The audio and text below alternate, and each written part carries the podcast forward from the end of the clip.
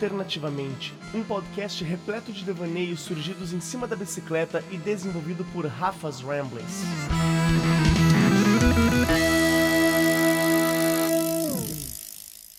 Olá, olá, olá pessoal, aqui quem fala é o Rafael. E aqui é a Rafa, ela. Bem-vindos ao nosso episódio especial. Ei!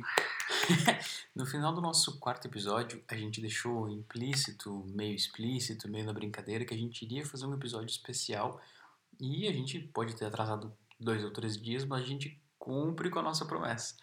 Esse é o nosso primeiro episódio especial. A gente pretende fazer uma série deles. E vocês vão notar que eles tratam de temas não necessariamente relacionados à nossa viagem.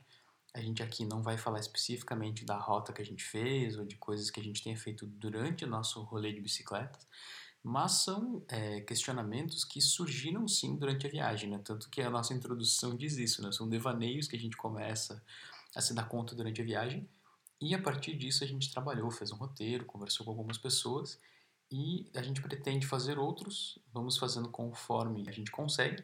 Esse é apenas uma pequena introdução a um tema que é muito maior. A gente pretende aqui gerar algumas discussões que a gente possa depois voltar a falar sobre assuntos, esperar algum feedback de vocês, experiências, enfim. Vamos lá, pessoal. Consumismo. A gente sabe, estamos trazendo esse assunto em um momento um pouco singular, né? Quase desconexo ao passo que a gente também sabe que não somos especialistas nessa área, achamos que levantar essas questões se torna uma responsabilidade social nossa, como seres humanos mesmo. A gente quer esclarecer que o nosso intuito jamais vai ser levar culpa a vocês, porque a gente sabe que, por mais que alguns de nós não concordemos com esse sistema capitalista atual, a gente está de qualquer forma inseridos nele e somos moldados por essas ideias. Por isso, hoje vamos aproveitar a quarentena em que a gente supostamente está para convidar vocês a se questionarem. Sim, isso mesmo. E se a gente não for usar esse tempo para mudar nossos hábitos, ou pelo menos repensar algumas coisas, para que, que a gente vai usá-lo então, né? A primeira coisa que a gente quer perguntar é: quando é que foi a última vez que você viu um anúncio de moda, olhou uma vitrine, ou até mesmo comprou algum item novo para o teu guarda-roupa? E quando você fez alguma dessas coisas, você chegou a parar para pensar de onde veio esse produto? Qual é que foi o processo de produção dele, por exemplo? É, quais os custos envolvidos, monetários ou ainda de recursos naturais para produzir essa peça? Bom, essas dúvidas não caem do céu.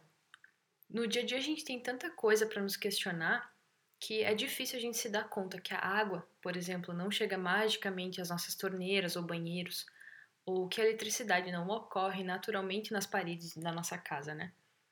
E é claro, as roupas também não surgem espontaneamente nas prateleiras das lojas. E para nós não foi diferente. Para nós, essas dúvidas passaram a ser mais é, contundentes, vamos dizer, quando a gente começou a acampar selvagem, porque isso traz consigo a autossuficiência. A gente precisa fazer dar com alguns poucos litros de água para beber, por exemplo, cozinhar, tomar banho, lavar louça e etc. E quando a gente tem que fazer o número dois também, né, na natureza, é, e a gente não sabe o que fazer com o papel. Tá aí outra situação muito comum do dia a dia que nos faz repensar coisas simples do dia a dia, da nossa vida. Tentamos usar então essas dúvidas que, que nos surgiram para trazer esses questionamentos aqui. Afinal, várias cabeças, né, vão pensar melhor do que uma ou duas, no caso as nossas. E daí para se questionar sobre o tanto de recursos, de desperdício que a gente gera em casa, especialmente o caso implícito das nossas escolhas, foi um pulo, né? E entender essas implicações das nossas escolhas. Esse pode ser considerado o nosso objetivo aqui hoje. A gente tentou buscar dados que ilustrem tudo que a gente vai comentar aqui e deixou fontes também que vão ficar aqui na descrição do episódio e a gente deixa como sugestão para aprofundamento no tema. Tem bastante filmes, documentários, tem textos. Artigos. Artigos, alguns deles em português, alguns em inglês, mas ficam ali, se vocês acharem necessário, fica à disposição. E a gente quer lembrar também que esse episódio surgiu antes do vídeo que a gente subiu na semana passada, retrasada, já nem sei mais. Esse vídeo está disponível lá no nosso Instagram, o Rafa's Ramblings, e é um vídeo sobre minimalismo, tá no nosso Instagram TV para quem quiser. A gente acha que eles são temas que se entrelaçam, né? O do consumismo e do minimalismo. Nem que seja de certa forma, porque uma pessoa pode ser minimalista, por exemplo, que não seja uma razão ambiental. E aí, ou então pode se preocupar com as implicações das suas escolhas no meio ambiente sem ser necessariamente minimalista. A gente se sente confortável falando desses temas porque os dois são coisas que a gente já busca e já vive há um certo tempo, né? A gente comentou isso lá no Instagram TV. E ainda que a gente esteja longe de saber, de saber tudo sobre esses temas, a gente sabe que pode contribuir com alguns pontos para que a gente forme posicionamentos mais críticos em relação a eles. Bom, e acho que todo mundo vai se identificar com alguma coisa, algumas coisas que a gente vai falar agora. Veja bem, é, nesse, nesse momento que a gente está preso em casa, a gente começa a perceber que precisa de menos coisas, né? Ou ainda, como a gente deixa de usar algumas delas. Tipo, alguém falou sutiã, maquiagem, salto alto. Terno, gel, ferro de passar. Exatamente, ferro de passar. Bom, simplesmente para a gente talvez querer pertencer a algum grupo que use essas coisas, né? Peraí, que já vai fazer sentido. Não significa que uma vez que a gente volte às nossas realidades normais, né? Pós-pandemia ou pré-pandemia, é, todos nós vamos voltar para o trabalho, calça de abrigo e, sei lá, havaiana com meia. Ninguém quer ver isso, né?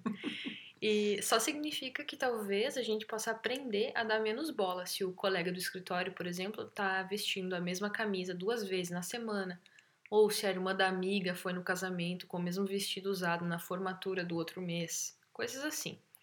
Talvez sejam coisas que a gente faz sem nem se dar conta, né? E muitas vezes a gente até comenta. E a gente, talvez se parar para pensar mesmo nisso, nem daria tanta bola assim. Mas como já é um consenso, já é um senso comum que a gente não pode, sei lá, repetir as roupas ou coisa assim, a gente passa a externar isso e isso passa, então, virar meio que uma verdade para nós também. Tá, mas então por que consumir menos? Se a gente gosta de comprar e até pode gastar com isso, tem um emprego bom, um salário bom, enfim. Bem, na América do Norte sozinha, 10,5 milhões de toneladas de roupas terminam em aterros sanitários a cada ano. A maioria dessas peças é feita de produtos têxteis, como poliéster, que por sua vez são derivados do petróleo. Isso, serem derivados de petróleo, significa que eles não são biodegradáveis e vão ficar lá para sempre. E qual é o tamanho do problema realmente? A gente ficou se perguntando, né, quando esses dados apareceram. Sim. Bem, a, a indústria da moda é o segundo maior poluente do mundo e perde apenas para a indústria petrolífera, para ter uma noção, com 10% das emissões de carbono no mundo todo. E tem aí marcas né, com slogans de sustentabilidade, moda verde, aquele blá blá blá que parece convincente pra caramba, né? Eles oferecem essa solução bem conveniente pra gente que quer seguir consumindo. Mas então tem esse documentário chamado O Verdadeiro Custo, a gente indica muito, embora seja difícil de assistir, né? Ele mostra ali uh, grandes marcas como a Zara, H&M, a Gap, Levi's, marcas que a maioria deve conhecer. E todas elas, por exemplo, recusaram o convite para dar entrevista para esse documentário. A gente fica se perguntando, né, por quê? Se elas oferecem essas alternativas que são tão viáveis assim, né? Nesse documentário, eles mostram casos absurdos do descaso dessa indústria. Por exemplo, houve desastres em prédios que desabaram. É, teve um que deixou mais de 280 mortos, no caso dessa empresa chamada Ali Enterprises, 112 numa outra chamada Tarzan Fashion, e pasme agora, mais de 1.100 é, mortos no maior deles, que foi em Rana Plaza, em abril de 2013, em Bangladesh. Acho que alguns até vão lembrar desse caso, né? Bom, possivelmente as marcas que a gente use sejam ou brasileiras, ou americanas, ou de países com fama na indústria da moda, tipo Espanha ou Itália. Mas poucas, se é que alguma delas, são feitas em seus países de origem. Com a mão de obra de lugares como Bangladesh, onde os prédios têm, digamos, uma tendência a desabar, a margem de lucro dos donos das marcas sobe. E esses lucros, obviamente, não estão sendo repassados às pessoas que de fato produzem as nossas roupas. E assim acontece que a indústria da moda cresceu 2 trilhões e meio de dólares na última década, isso quer dizer 5,5% a mais de lucro para eles. É engraçado, né? Que a gente paga cada vez menos, as empresas ganham cada vez mais, mas quem produz continua na, na linha da miséria, né? E dentro desse mercado da moda, um dos que mais crescem e tem o pior desempenho nessa questão de sustentabilidade é o das chamadas fast fashions ou modas rápidas. É nesse ramo que entra a marca espanhola Zara. Possivelmente alguém já tenha ouvido falar, até comprado, que no Brasil também tem. Ela é a segunda maior marca de moda no mundo hoje. Vale apenas menos do que a Nike, que já é uma marca super consolidada e vende em vários ramos de esporte. Né? Hoje, a gente compra 80 bilhões de peças de vestuário por ano. Cara, tem 7 ponto alguma coisa bilhões de pessoas no mundo, a gente compra 80 bilhões de peças de roupa por ano. Ou seja, esses 80 bilhões são 400% a mais do que há 10 anos.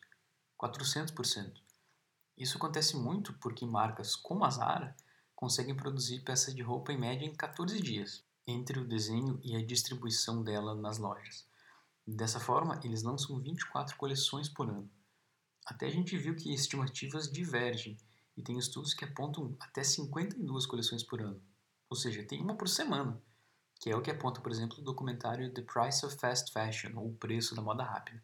É um documentário da BBC que foi publicado em agosto de 2019. Super atual, né? né? Aí, olhando para todos esses dados, a gente fica se perguntando, né? Por que será que a gente consome tanto, afinal? Tão diferente de uma década atrás, né? Para conversar com a gente sobre isso, a gente chamou uma grande amiga nossa, que é a psicóloga Patrícia Cartabil Mendes. O que, que, a gente percebe, né? A questão do consumo, ele ele está muito linkado à, à questão dos prazeres, né, do sujeito. Então, de como obter prazer, né? Uh, de uma forma bem específica, assim, a questão da roupa, ela nos coloca também como pertença, né? O sentimento de pertença, sentimento de estar uh, em algum local ou estar pertencendo a um grupo. Eu faço parte daquele movimento ali. Bom, e aí tem grande chance de você, assim como nós, seguir algumas dessas marcas ou lojas que você mais consome nas suas redes sociais, né? A gente passa muito tempo usando os nossos dispositivos e acaba usando eles para pegar dicas, sei lá, do que vestir ou com que combinar alguma coisa, ou se alguma coisa que você está querendo comprar, tipo uma blusa, vai estar tá na promoção. E aí a gente ficou pensando, será que isso tem alguma influência também nas nossas escolhas? questão das redes sociais, elas contribuem muito, né, pela demanda desse consumo. O que, que a gente tem percebido ultimamente, assim, uh, é o acesso a essas informações, né, a, ao acesso a pessoas que também instigam esse consumo, então, por exemplo, assim, eu não quero aquela camiseta porque é uma camiseta legal, porque eu gosto dela. É o que, que ela vai me fazer parecer, né? Uh, o que, que ela vai trazer para mim, qual é a percepção que as pessoas vão ter de mim.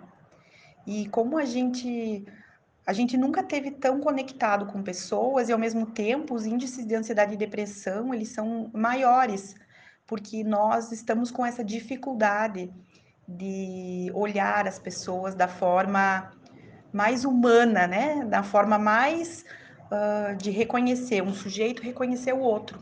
A gente ultimamente tem reconhecido características e referências.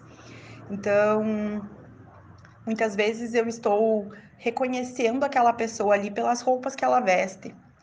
E, e a gente não sabe mais ficar sozinho a gente precisa desse reconhecimento do outro, né? Mas informações como essa que a parte traz impactam pouco se a gente não sabe o que fazer com elas. A gente compra porque a gente precisa pertencer, precisa dessa aprovação. Então não tem problema, né? A gente pode pensar, ah, mas eu todo ano compro, mas eu também tiro essas roupas que eu não estou usando e eu dou, especialmente agora que está chegando o inverno. Bem, a gente sente informar. Mas tem umas pesquisas que a gente achou que indicam que só 10% das roupas que a gente doa para brechós, por exemplo, acabam sendo vendidas no mundo todo. Se a gente compra fast fashion hoje, logo ela vai se tornar antiquada, justamente por isso que ela é chamada de moda rápida. Quando essa mesma peça se torna obsoleta no nosso guarda-roupas, mesmo que a gente doe e ela vá parar em algum brechó, qual é a probabilidade de que ela seja vendida? Afinal, ela acaba sendo muitas vezes tão barato quanto uma nova nessas mesmas lojas que a gente comprou. Então, essas lojas são chamativas, tem umas por aí que até prometem que a gente vai ser sempre jovem, né? Ter uma certa idade, enfim. É complicado. Bom, e um exemplo até meio patético desse sistema que a gente falou agora é o Haiti. Para lá vão grande parte das roupas doadas pelos americanos, por exemplo. Com essa entrada em massa de roupas doadas de fora, o comércio têxtil local ficou quase completamente destruído, produzindo hoje basicamente só camisetas baratas para serem vendidas, olha só, nos Estados Unidos. Te falo em inversão, né? Para piorar, em países como a Alemanha, por exemplo, cerca de 60% das roupas produzidas são descartadas dentro de um ano. Isso inclui os excessos de produção ou ainda itens defeituosos, que acabam como panos de limpeza ou, mais provavelmente, no incinerador, lançando ainda mais gases tóxicos na atmosfera, como mostra um documentário da rede alemã Deutsche Welle, chamado The Clothes We Wear, publicado em 3 de março de 2020, de novo, muito atual. É, e pior que esse mesmo documentário da Deutsche Welle diz que grandes empresas contratam companhias em Bangladesh, vocês lembram que a gente acabou de comentar, que é o segundo maior produtor têxtil do mundo fica atrás apenas da China por razões óbvias. Nesse país, Bangladesh, em teoria, as empresas devem seguir um código de conduta que as torna mais sustentáveis, né? Eles têm uma série de condutas para seguir, para não jogar água direto no rio, tem que fazer o tratamento, tudo. Só que esse documentário apurou que, na realidade, o que muitas vezes acaba acontecendo é as empresas grandes das quais a gente compra fazem os pedidos para empresas em Bangladesh que, por esses, por esses contratos serem muito grandes, acabam contratando outras empresas menores para efetivar os contratos. E, nesse caminho, essas empresas menores não têm compromisso nenhum em manter-se verdes, digamos assim. E o mesmo acontece com as marcas de aventura que visam sustentabilidade, quando se dispõe a criar produtos que mantêm níveis mínimos de bem-estar. Um exemplo que a gente trouxe, que a gente traz aqui, é o como a marca neozelandesa Icebreaker, que é uma das referências mundiais na produção de produtos em lamerino, por exemplo por seus códigos de conduta que evitam práticas de maus tratos às ovelhas que produzem essa lã. O que geralmente passa despercebido é que, depois da tosa da lã, as, as ovelhas sim têm uma vida boa até onde se sabe, blá blá blá, eles fazem a tosa, e depois essa lã, tirada das ovelhas felizes, é enviada para países como a China para a produção dos itens de vestuário mesmo. E aí não se sabe, mas fica no ar, que essas empresas, justamente por, por essa cadeia de desinformação, digamos, trabalham com trabalho escravo infantil, têm condições péssimas. Quer dizer, então a gente está dando um ótimo, um ótimo tratamento aos animais, que também seria ótimo, mas aí a gente está dando um, passando esse trabalho para mão de crianças, trabalho escravo, pessoas que estão trabalhando em subcondições, né? Para falar sobre isso, a gente convidou outra grande amiga nossa, que é estilista e dona de um ateliê de moda, a Karine Specht. O mundo da moda é um cenário onde o consumismo é muito incentivado. Porém, nos últimos anos, temos visto cada vez mais marcas e consumidores pensando em um consumo mais consciente. Em 2013, surgiu um movimento chamado Fashion Revolution, esse movimento surgiu depois de diversos casos de flagrantes de uso de mão de obra infantil e trabalho em condições insalubres de diversas marcas de moda. Esse movimento incentiva as pessoas a questionarem: quem fez as minhas roupas? Tanto que a hashtag Who Made My Clothes virou tendência no Twitter. E inúmeras empresas de pequeno, médio e grande porte responderam a ela com a hashtag I Made Your Clothes, usando fotos dos seus funcionários no ambiente de trabalho. Eu acho incrível esse questionamento, cada vez mais presente em busca de consumir melhor. Bom, mas e como a gente pode agir então? Existe reciclagem de roupas? E no nosso dia a dia? O que fazer? A gente achou algumas ideias para tentar inserir, é, especialmente na, nas nossas famílias ou grupos de amigos, escolas, ONGs ou até no nosso local de trabalho, por que não, né? A primeira delas é conscientizar. É falar sobre isso com as pessoas e talvez tornar um pouco mais acessível a discussão de você poder usar uma roupa repetida, por exemplo, como a gente falou antes, e tornar isso uma coisa mais normal. Até dar exemplo, né? Exato. Então, talvez conversar sobre é, esses conceitos de talvez minimalismo ou guarda-roupa cápsula, que é outro conceito que tem sido bastante divulgado e difundido. É, por exemplo, uma situação que eu vejo muito fácil acontecendo é pelo pro hábito alguém comentar, né? Ah, nossa, essa camisa já viu várias coisas, ou de novo essa camisa. E é um momento que você pode tomar como ofensa ou então usar para conscientizar mesmo, é, sem soar, como é que eu posso dizer, chato. é, dizer, é, pois é, acaba consumindo menos e tal, blá blá blá, indicar algumas dessas fontes, sei lá. É, talvez mostrar que é normal e tá tudo bem a gente usar a mesma roupa em várias ocasiões ou que uma roupa não vai definir alguma coisa na tua vida, né? Então, conscientização. Outra das ideias é doar roupas, que acho que muitos já estão, já estão familiarizados, ou mesmo comprar roupa de brechós. A gente precisa, como sociedade, é, desmistificar essa ideia de que só vai pro brechó roupa velha, estragada, antiquada, que né, os hipsters usam. Se a gente tem essa ideia, é, será que ela não é reflexo do tipo de roupa que a gente mesmo está se desfazendo todo ano? Quer dizer, é muito fácil a gente achar que lá só tem roupa ruim se a gente dá roupa ruim, né? Fica aí o questionamento sem apontar dedo pra ninguém, né? Quem nunca? Bom, e hoje também as redes sociais oferecem uma plataforma muito facilitadora para o desapego, né? Tem muitos perfis por aí de pessoas vendendo, doando, trocando itens. E eles são mais próximos do ideal de praticidade. Fica fácil para quem está doando, desapegando, enfim, vendendo. E também para quem está comprando. Pode olhar por ali e efetuar uma compra. E confia porque alguém você conhece já, né? Exato. Uh, também nesse, nesse mesmo guarda-chuva de opções, a gente também pode doar talvez as nossas roupas para instituições carentes ou também para amigos, né? Por que não? Sempre pode fazer também um brechó entre amigos e fazer um, um escambo de roupas. E por fim, tudo bem, né? Uma hora ou outra a gente precisa comprar roupas, é um fato cuidados, né, remendos, resiliência mesmo, só funciona até um determinado ponto. Mas e aí, né, para não se sentir culpado? Tem vários pontos que são que devem ser considerados e a gente vai tentar abordar alguns deles aqui de forma prática.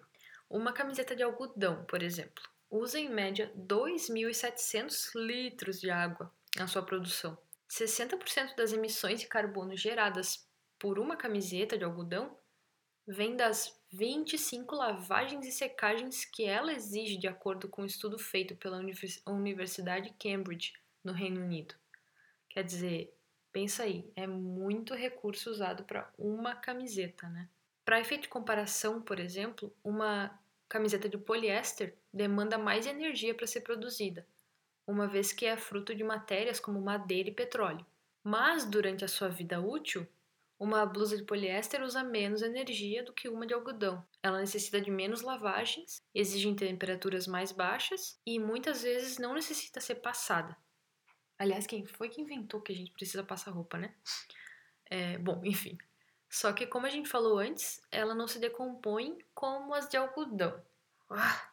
Parece complicado, né? E parece porque é, na verdade. No fim das contas, a gente sempre sai perdendo, né? Ou de um lado ou de outro.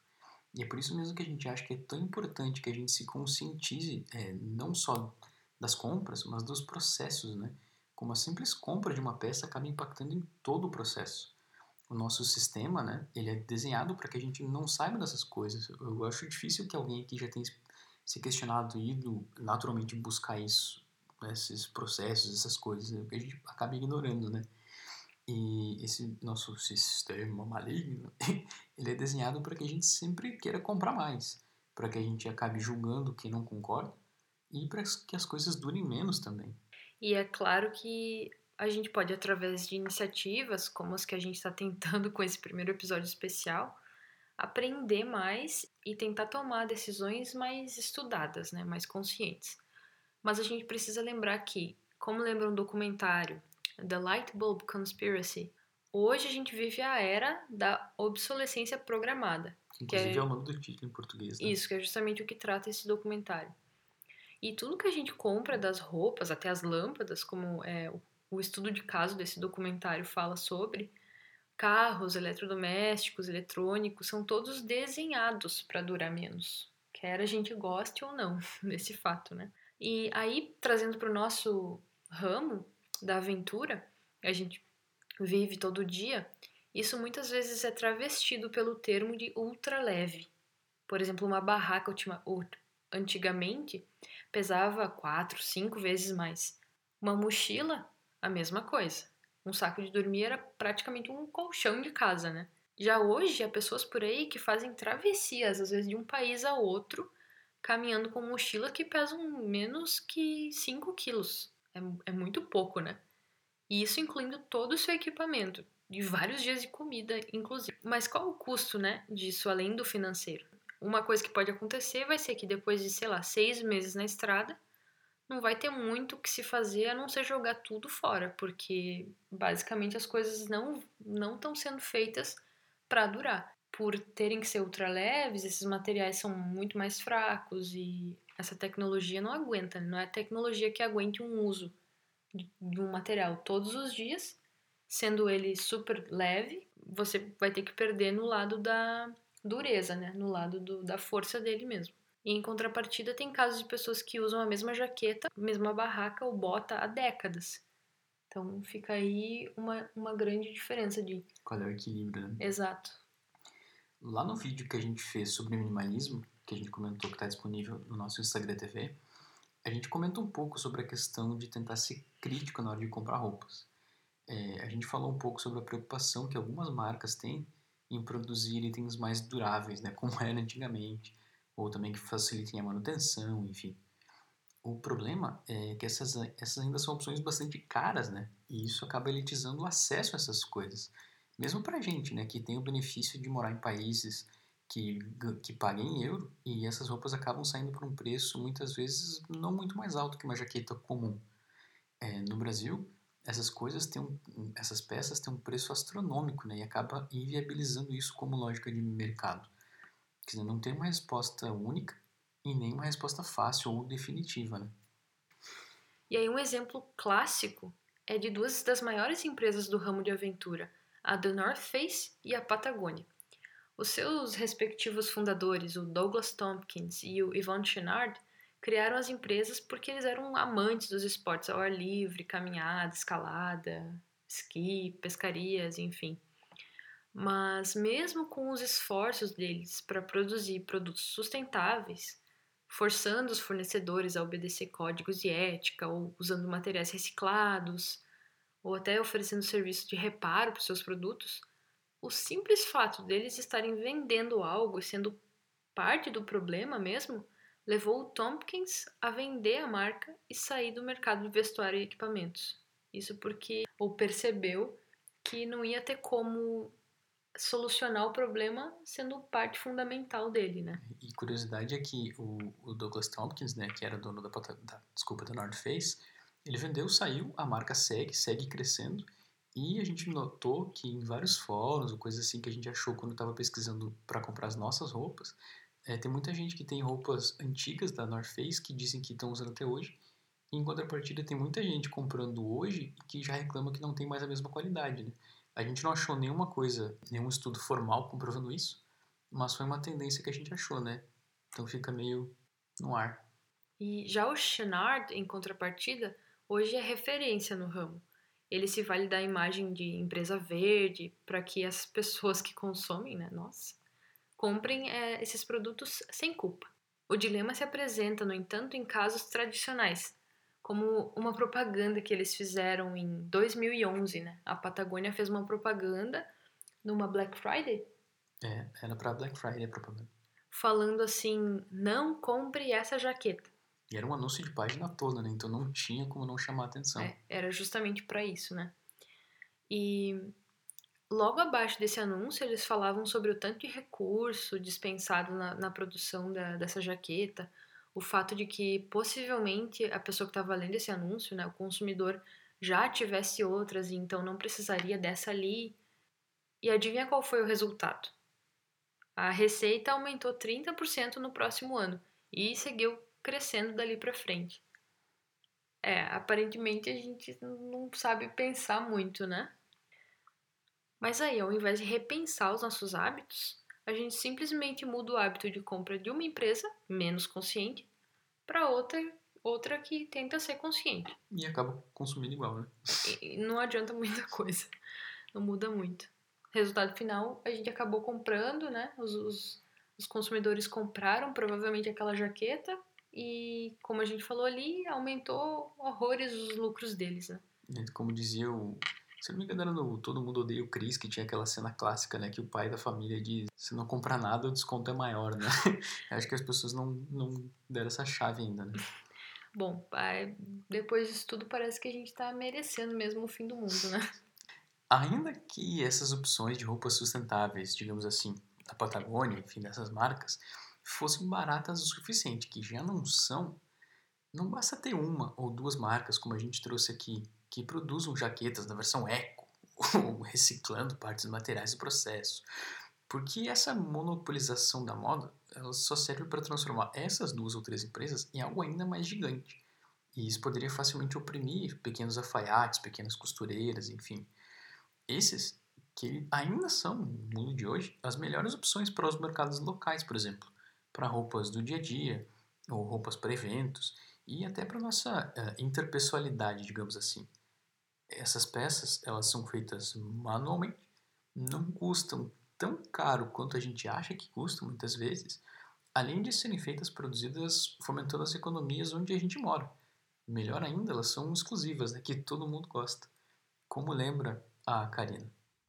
Acredito que devemos incentivar os negócios locais, principalmente no cenário que estamos vivendo. Existem lojas de fabricação própria que, quando você adquire uma peça, vem na etiqueta o nome da funcionária que produziu. Bom, e aí essa abordagem de comprar local funciona para a maioria das vezes, claro. Mas há coisas que precisam ser compradas de grandes empresas. Às vezes não tem como escapar disso talvez a nossa maior dificuldade com o mundo da aventura. As roupas impermeáveis de verdade, por exemplo, não são fáceis de serem produzidas e só algumas delas, dessas marcas empresas, podem ser realmente confiáveis, a ponto da gente entregar nossa vida a elas, por exemplo, atravessando montanhas ou lugares muito remotos, com climas muito agressivos. Uma regra que a gente tenta aplicar na hora de decidir onde vai comprar é a dos 30%. Se a gente encontra um produto que, seguindo o exemplo das jaquetas, por 70 euros numa loja online, mas na loja física ela vai custar até uns 100 euros, a gente resolve pagar um pouco a mais para fomentar os negócios locais e, além de fomentar a economia, prova o produto, tem ele na hora, né, compra e já leva para casa, não precisa esperar chegar a gente acabou fazendo amizade, por exemplo, com os atendentes da loja onde comprou nossos equipamentos de camping há quase cinco anos, né? Sem a dica deles, a gente teria comprado equipamentos errados, até gasto mais do que o necessário, e ainda teria deixado de visitar lugares magníficos que eles nos recomendaram. Olhando só para os números, parece até meio burrice, né? Pagar mais. Mas até que a gente não entenda que um mundo melhor passa por esses pequenos sacrifícios individuais, a gente não vai conseguir chegar lá. Tá, beleza. É, a gente já conseguiu assustar todo mundo, deixou todo mundo em pânico, o mundo tá acabando. Mas e aí?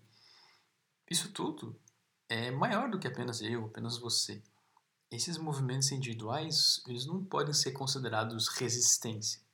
A gente precisa de ações coletivas, como lembra a querida Rita Von Hunt, do canal do canal do YouTube Tempero Drag. E aqui entram perguntas e provocações que a gente quer deixar para vocês. A gente pode pensar sempre em que tipo de influenciadores, por exemplo, a gente segue nas redes sociais. O que, que a gente tira desses perfis, dessas pessoas, para que a partir disso a gente passe a se conhecer mais e depender menos deles para tomar as nossas decisões, como reforça né, a Patrícia esse cuidado que a gente tem que ter, né? Por isso que é tão importante, né, a questão do autoconhecimento, para que a gente não consiga, não fique tão vulnerável aos olhos dos outros, para que não ocorra essas manipulações, né? Se a gente tem esse autoconhecimento, eu sei quem eu sou, logo eu não preciso que o outro uh, diga quem eu sou, né? É, um, é uma jornada, a gente sabe o quanto esse, esse processo é difícil, o quanto esse processo é minucioso, mas ele é muito pertinente, ainda mais nesse momento que estamos vivendo, para que não ocorra essas manipulações. O autoconhecimento é tão importante porque a partir dele uh, a gente consegue controlar melhor as nossas emoções, a gente consegue não ser manipulável, né? Uh, eu tô triste, eu vou ver o que, que da onde vem essa tristeza, eu consigo reconhecer o que é tristeza, o que é ansiedade, o que é medo, né? e a partir disso eu consigo, uh, digamos assim, dar um norte para essas emoções e para esses e obter a calmaria que eu estou buscando de formas mais saudáveis, que não daqui a pouco esse consumo exacerbado e ter um pouco mais de autonomia, né? Diante, a gente busca tanto ser autônomo no sentido de estar mais livre, né? E ao mesmo tempo a gente é tão refém de várias coisas, de tanto de tanto que o outro nos mostra o quanto a gente precisa daquilo, digamos assim. A gente queria perguntar para vocês, vocês acham que é obrigação das marcas ou de nós consumidores fazer essa reflexão sobre o consumo em excesso e os processos de produção? A gente falou também muito aqui sobre grandes empresas, opções mais locais, tecidos diferentes, sustentáveis. Mas a gente pediu para a Karina o que, que ela acha de todas essas alternativas para um consumo mais consciente. Já se foi o tempo em que ter um guarda-roupas abarrotado era sinal de vestir-se bem. Hoje em dia, devemos dar mais ênfase à qualidade das roupas e não à quantidade. É preferível ter um blazer de um bom tecido feito sob medida para você do que ter vários comprados em lojas de departamento. Outra tendência que vemos entre os minimalistas é o guarda-roupa cápsula, onde todas as roupas conversam entre si e podem ser montados diversos looks com poucas peças. Sem contar outras opções de consumo que vocês já citaram e que entre elas eu destaco uma que vem crescendo muito, que é a compra em brechós. Por que deixar uma peça que não combina mais com o seu estilo guardada? E os brechós vêm para ajudar muito essa troca de roupas de qualidade que antes ficavam guardadas. Escolhas conscientes são tendência em crescimento nesse universo da moda, que já foi visto como fútil, mas que cada vez mais se adapta à nova realidade de consumo. É, a sustentabilidade custa mais alto do que as roupas que a gente está acostumado a comprar, né? E dá mais trabalho também, às vezes. É, será que a gente está preparado e disposto a pressionar essas marcas, essas nossas marcas prediletas, a produzir roupas que sejam mais acessíveis sem que para isso a gente tenha que espremer a mão de obra que as produz? E se sim, as mídias sociais, será que são um bom caminho para isso? Se achamos que não, o caminho, os caminhos sugeridos pela Karine e pela Patrícia são alternativas para a gente refletir, né? É, refletir antes de comprar mais do que depois. Né? Por fim, como uma grande e última questão para a gente deixar no ar aqui, vocês que se virem para responder, se a gente passa a gastar menos de forma mais inteligente com as roupas, a gente vai ter mais dinheiro sobrando, o que sempre vem a calhar, né? Se a gente está ciente de que cada objeto que a gente compra deve, em teoria, ser útil, ser adaptável e ser durável, justamente porque a gente compra ele com o nosso tempo, tempo de vida, tempo de trabalho e com recursos finitos, o que, que a gente vai fazer com esse excedente salarial? Sem contar compras. Questão, que grande questão. Para a gente finalizar, a gente quer fazer um pequeno feedback do vídeo que a gente já repetidas vezes, na cara dura mesmo, recomendou que para quem não assistiu, volte lá no nosso Instagram e assista. Ficou, fica um comentário que a gente recebeu de um grande amigo nosso, que é o Christian. Ele comentava né, sobre essa adapta adaptabilidade do minimalismo. Que a gente ficou uma hora ali no Instagram falando para a gente ter menos coisas, para a gente pensar bem. E ele comentou que é engraçado, né? Que a gente vê muitas vezes vídeos sobre minimalismo, documentários, propaganda na TV, e aí as pessoas corta até o cabo da escova de dente, né? Pra mim é uma coisa que incomoda muito, assim. É, parece é que... muito as... inatingível, né? É, parece que as pessoas querem levar o minimalismo ao extremo até ele virar uma modinha também, né? Se você só pode ser tão minimalista quanto eu se você fizer é, tudo que você tem, essa adaptação no seu dia a dia, senão Tem que caber numa mochila de 25 litros, é... não pode carregar por aí a caixinha do fio dental, tem que ser só o fio. É assim, é, o Christian falava que achou engraçado porque a gente aplica bastante isso às roupas, mas a gente nem por isso deixou de usar anel, que a gente gosta. A gente tem pulseira, tem colar. E, e eu achei muito, muito pertinente o, o, o, comentário do Christian, porque são coisas que a gente nem se dá conta, né? A gente aplica para algumas coisas que é, a vida na bicicleta e a limitação dos alforjes nos levou a pensar e acabou passando despercebido isso, né?